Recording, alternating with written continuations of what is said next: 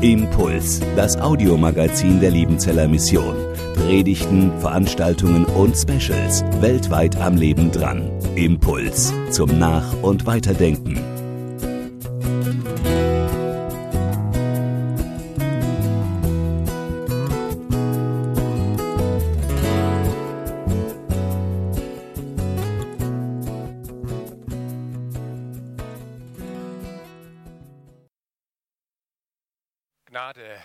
Mit euch und Friede von Gott, unserem Vater und unserem Herrn, Jesus Christus. Amen. Es wird niemals so viel gelogen wie vor der Wahl, wie während des Krieges und wie nach der Jagd. So behauptet ein erfolgreicher Politiker, ein bewährter Kriegsmann und ein passionierter Jäger. 78.606 Wildschweine sollen es gewesen sein, wenn man den Jägern glauben kann. 78.000 Wildschweine sollen in der vergangenen Saison von Baden-Württembergs Jägern erlegt worden sein. Das ist ein Wildschwein pro 150 Baden-Württemberger. Kaum zu glauben. Und in der nächsten Saison soll die Zahl auf 100.000 erhöht werden. Die Wildschweinplage hat uns gepackt. Haben Sie es mitgekriegt? Ja? In Tübingen wagen Sie sich schon in die Stadt hinein, in die Gärten, in die Parkanlagen. Man hat Wildschweine schon vor der Friedhofsmauer gesehen in Tübingen. Und die Tübinger sind voller Sorge. Ja, auch die Pazifisten sind überzeugt, er darf den Hölder, die dürfen den Hölderlin nicht ausgraben. Vorher werden wir sie jagen. Vorher werden wir uns diesen Plagen zuwenden. In diesem Jahr sind wir alle aufgefordert, unsere Flinte nicht ins Korn zu werfen, sondern dran zu bleiben beim Jagen. Nicht nur am 1. Januar, sondern das Jahr über. Suche Frieden, jage ihm nach. Das ist eine herausfordernde Jahreslosung. Und wenn wir diese Saison beendet haben, dann wird es in unseren Gemeinden, in unserem Leben, in unserer Kirche anders aussehen. Es ist nicht ein Jagen wie die Jäger von Kurpfalz, der reitet durch den grünen Wald und schießt sein wilder Heer, gleich wie es ihm gefällt. Juche, juche, gar lustig ist die Jägerei hier auf der grünen Heid. Nein, es geht um mehr. Schluss mit lustig, Schluss mit Jägerei als Hobby. Die Wildschweine sind da und verwüsten unsere Gärten. Es gibt zu tun. Wir sind die, die gejagt werden. Und dann müssen wir uns auch auf die Jagd machen, bevor sie uns verjagen, oder? Einer, der den göttlichen Jagdschein erhalten hat nach seiner Jagdsaison, hieß David. Und David hat ein Jagdlied gedichtet, das ist einmalig. In dreierlei Hinsicht einmalig. Es ist das längste Lied, das er gedichtet hat. Kein anderes Lied ist so lang geworden wie sein Jagdlied. Dieses Lied kommt zweimal in der Bibel vor. Kein anderes Lied von David kommt zweimal in der Länge vor. Und dieses Lied hat er wohl am Ende seines Lebens gedichtet. Psalm 18 und 2 Samuel 22, wo er nochmal alles das zusammenfasst, was ihm wichtig war in seiner Lebensjagd. Das ist überschrieben, Psalm 18 von David, dem Knecht des Herrn, der zum Herrn die Worte dieses Liedes redete, als ihn der Herr errettet hatte von der Hand aller seiner Feinde und von der Hand Sauls vorzusingen. Und er sprach, herzlich lieb habe ich dich, Herr, meine Stärke. Da hat einer den göttlichen Jagdschein in der Tasche.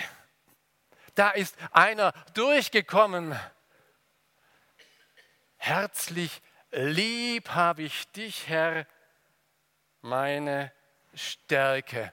So fängt er seinen Psalm an. Und dieser Duktus geht durch den Psalm hindurch. Auch Paulus hat diesen Jagdschein bei, Damaskus erhalten. Vorher war sein Jagen so geprägt, wie das eben bei uns geprägt ist und was wir auf Autos hinten drauf geklebt sehen und im Straßenverkehr ständig erleben. Jage nicht, was du nicht töten kannst. Aber das, was du töten kannst, das kannst du jagen.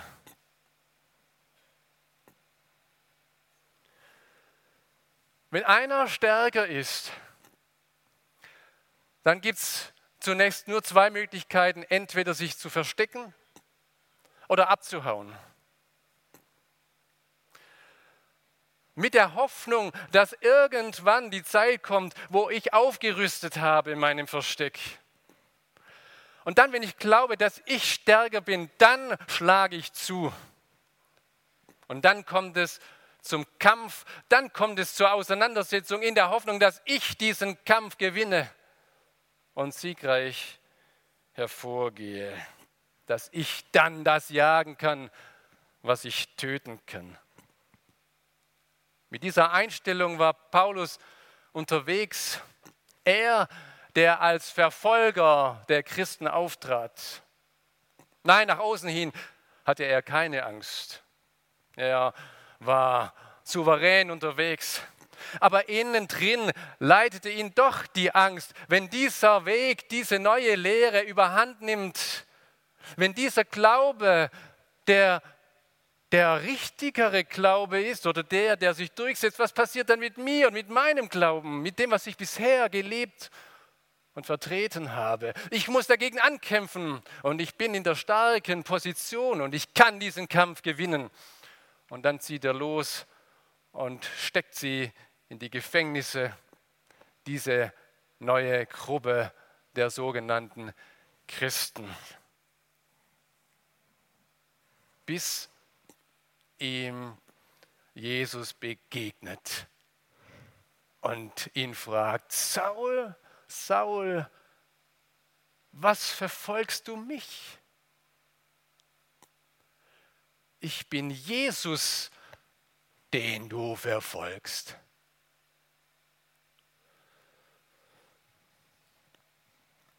Mit anderen Worten, du machst dich gerade an den ran, der zur Rechten des Vaters sitzt. Du willst den Gottessohn aus der Welt schaffen. Du machst dich gerade mit dem zu schaffen, der viel stärker ist als du. Du willst ihn erledigen. Und es wird dir nicht gelingen ich erledige dich. Und dann macht das Jesus so, wie er es am Kreuz vorgemacht hat. Wenn er das Böse erledigt, dann tut er es, indem er durch seinen Tod den Frieden aufrichtet indem er das Böse beseitigt, indem er, indem er das Gute dem Bösen entgegenhält. Und er wirft den Saulus von seinem hohen Ross und zertrampelt ihn nicht auf dem Boden, sondern hebt den Hilflosen auf, der sich nachher Paulus nennt. Ganz klein ist er geworden, weil sein Gott ganz groß in ihm wurde. Bisher hat Paulus aus Angst gejagt und verfolgt. Und jetzt hat sich alles gedreht. Jetzt verfolgt er aus Liebe zu seinem Herrn das, was ihm auf dem Herzen liegt. Die Liebe treibt ihn jetzt an. Die Liebe ist das, was zählt. Nicht die Furcht vor Gott oder vor Menschen, sondern die Ehrfurcht vor seinem Gott. Kein Wunder, dass es bei Paulus geradezu heraussprudelt, wenn er uns sagen will, wie wir den Frieden gestalten. Ihr kennt diese Begebenheit, wo Kinder spielen und sich gegenseitig abschießen und wo dann ein älterer Herr dazutritt und sagt, lass doch mal das sein und spielt Frieden. Und die fragen, wie geht denn das Friedensspielen? Paulus weiß es, wie es geht. Ich möchte euch Worte aus Römer 12 lesen, Verse 9 bis 18. Und das ist nur ein Ausschnitt von dem, was Paulus weiß, wie man Frieden lebt. Aber es sind 20 Anweisungen, 20 Aufforderungen, die ich heute gewissermaßen an seiner Stelle euch weitergebe. Und das ist vielleicht eine Anweisung, oder ich bete, dass eine Anweisung da ist, die euch zu Herzen geht, die euch bewegt. 20 Anweisungen, wie wir den Frieden verfolgen, wie wir ihm nacheifern. Und eine Anweisung, was wir tun sollen, wenn andere uns verfolgen. Denn wir sind weiterhin in dieser Spannung, dass wir Verfolgte sind und dass wir etwas zu verfolgen haben. Aus der kommen wir nicht raus. Aber sie gestaltet sich ganz anders. Ich lese aus Römer 12 ab Vers 9. Erstens, die Liebe sei ohne Falsch. Zweitens, hasst das Böse und hängt dem Guten an. Drittens, die brüderliche Liebe untereinander sei herzlich. Viertens, einer komme dem anderen mit Ehrerbietung zuvor. Fünftens, seid nicht träge in dem, was ihr tun sollt. Sechstens, seid brennend im Geist. Siebtens, dient dem Herrn. Achtens, seid fröhlich in Hoffnung. Neuntens, geduldig in Trübsal. Zehntens, beharrlich im Gebet. Elftens, nehmt euch der Nöte der Heiligen an. Zwölftens, übt Gastfreundschaft. 13. Segnet, die euch verfolgen, segnet und verflucht sie nicht. 14. Freut euch mit den Fröhlichen. 15. Weint mit den Weinenden. 16. Seid eines Sinnes untereinander. 17. Trachtet nicht nach hohen Dingen, sondern haltet euch zu den Niedrigen.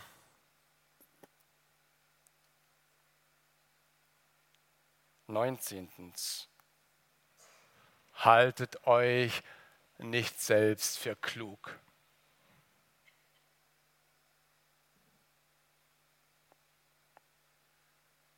Nee, das war jetzt, glaube ich, 18. erst. 19. Vergeltet niemandem Böses mit Bösem. 20. Seid auf Gutes bedacht gegenüber jedermann. Und 21. Ist es möglich, so viel an euch liegt, so habt mit allen Menschen Frieden.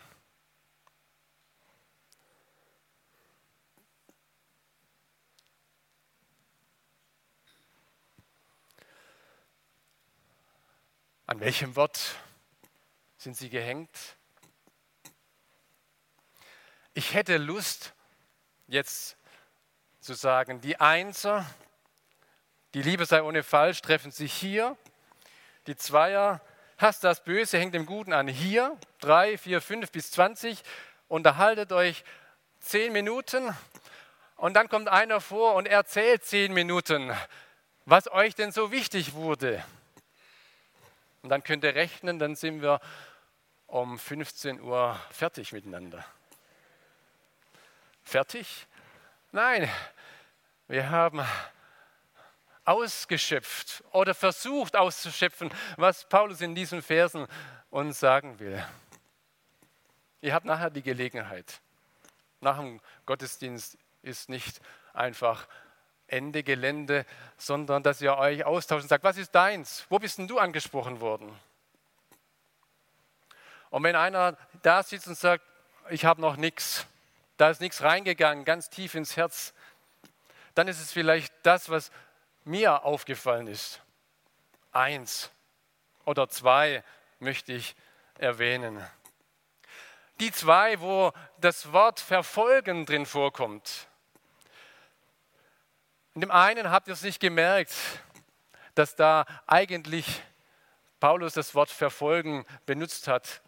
In unserer Übersetzung hieß es, übt Gastfreundschaft. Aber das sagt Paulus wirklich, verfolgt die Gastfreundschaft. Und dann kommt gleich da drauf und segnet die, die euch verfolgen. Da haben wir also diese beiden Verfolgungsseiten. Einmal sind wir, die verfolgen, und einmal sind es andere, die uns verfolgen. Verfolgt die Gastfreundschaft.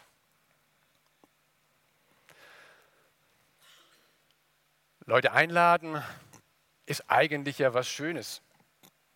Vor allem dann, wenn es Freunde sind, Menschen, die wir lieben.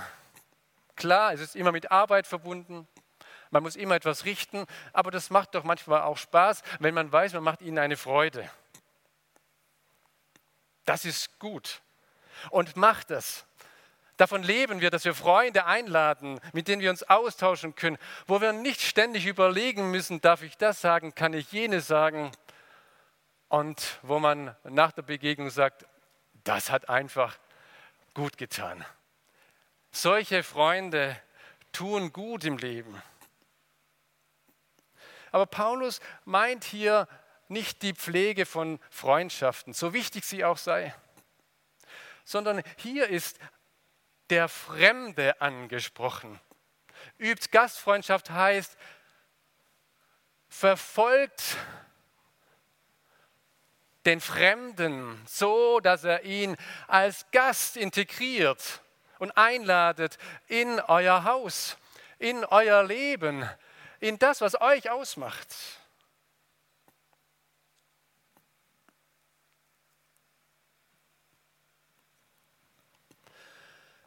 Wir sind aufgefordert, die Erstschrittler zu sein. Ja, ein wenig sind wir aufgefordert als Christen, immer Pioniere zu sein. Die Willkommenskultur der Migranten ist schon längst eine Farce, dieses Wort. Wir können es fast nicht mehr hören.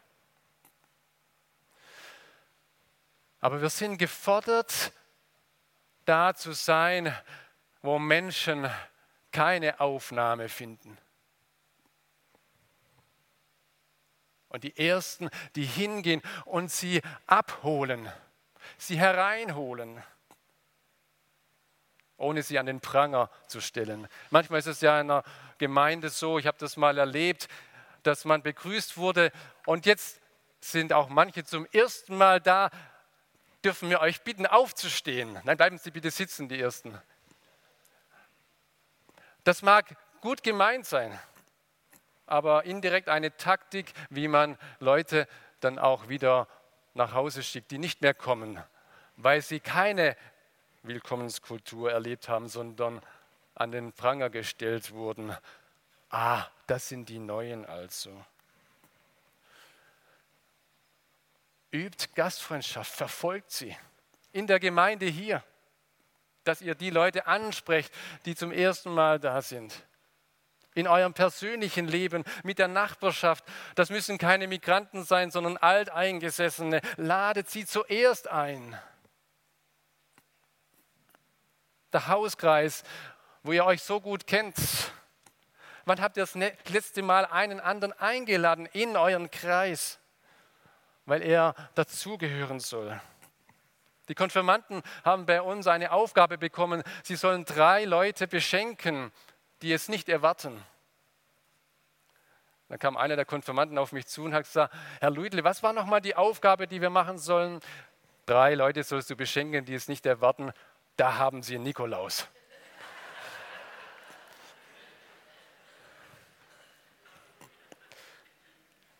Verfolgt die Gastfreundschaft. Und das Zweite, segnet die Verfolger. Open Doors hat wieder den Verfolgungsindex uns vor Augen geführt, wo Christen verfolgt werden, in diesem Jahr ist Russland unter den ersten 50 und Indien auf Platz 10 gestiegen oder gefallen, je nachdem, von welcher Seite wir betrachten. Und es ist gut und wichtig, dass wir für die Verfolgten beten. Aber Paulus sagt, habt nicht allein die Verfolgten im Blick, sondern die Verfolger, die packt an. Und dann denkt er wahrscheinlich an sich und an seine frühere Existenz. Die Täter betet für sie, segnet sie, sprecht über ihnen Gutes aus, sprecht über ihnen aus, dass Christus für sie gestorben ist und dass er in ihr Leben hineinwirkt. Unsere Verfolger kommen vielleicht meistens des Nachts. Da verfolgen uns Menschen, Situationen. Da kann man dafür beten, Herr, gib mir Kraft durchzukommen. Aber vielleicht ist es mal gut, von der anderen Seite anfangen zu beten, Herr, jetzt lege ich dir meinen Verfolger in die Hände. Der oder die mir das Leben schwer macht, die weiß es vielleicht gar nicht. Vielleicht ist sie eine aus der Gemeinde oder ein Mitarbeiter segne sie. Segne ihn. Lass ihn zum Segen sein für andere, nicht zum Zerstören für andere. Eines wird sich zeigen, wir werden uns nicht mehr fürchten vor denen, die uns verfolgen, sondern wenn wir ihn, den Herrn, fürchten, dann gehören sie ihm. Die Rache ist sein. Er sorgt dafür, dass es gut ausgeht. Wir sind berufen, Verfolger zu sein, Jäger zu sein. Ich habe es gewagt, Anfang Dezember in dem Direktorenbrief vorne drauf zu schreiben, wir jagen keine Tiere. Und dann innen drin, wir jagen den Frieden. Dann hat sich einer gemeldet und hat gesagt, das ist nicht richtig. Wir sind berufen, Botschafter Christi zu sein, aber doch nicht Jäger. Die Missionare sind doch keine Jäger. Es steht tatsächlich nirgends so drin, ein Missionar ist ein Jäger. Aber wenn ich den Paulus richtig verstehe, dann sind wir alle die, die losziehen, als die, die Verfolger sind, die Jäger sind. Wir sind die, die aufmerksam verfolgen, was Gott tut. So wie das der David getan hat und am Ende ihn gelobt hat, seine Stärke. Du hast es getan. Du hast den Frieden herbeigeführt. Wir sind die, die die, die Verfolger im Gebet verfolgen. Die nicht einfach so tun, als ob es das nicht mehr gäbe. Doch, wir werden verfolgt. Aber wir verfolgen sie im Gebet. Wir sind die, die Menschen aus dem Konzept bringen, wenn wir diesen Weg verfolgen. Wenn wir nicht anderen nach dem Leben trachten, sondern nach dem Leben trachten. Und dann auf einmal einer überrascht wird, dass da Liebe entgegenkommt, wo eigentlich Druck oder Hass kommen müsste. Was wirst du verfolgen heute, die nächste Woche? Welches Wort verfolgt dich? Teilt es euch mit. Und vielleicht könnt ihr euch in ein paar Wochen fragen, hat sich da was getan? In deinem Leben? Wo ist das Wirklichkeit geworden? Bist du Herr der Wildschweine geworden? Amen.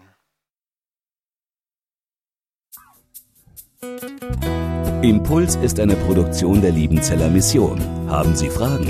Würden Sie gerne mehr wissen? Ausführliche Informationen und Kontaktadressen finden Sie im Internet unter www.liebenzell.org. Die Liebenzeller Mission produziert ebenfalls das Fernsehmagazin Weltweit am Leben dran. Informationen zur Sendung und zum Empfang gibt es unter www.weltweit-magazin.de.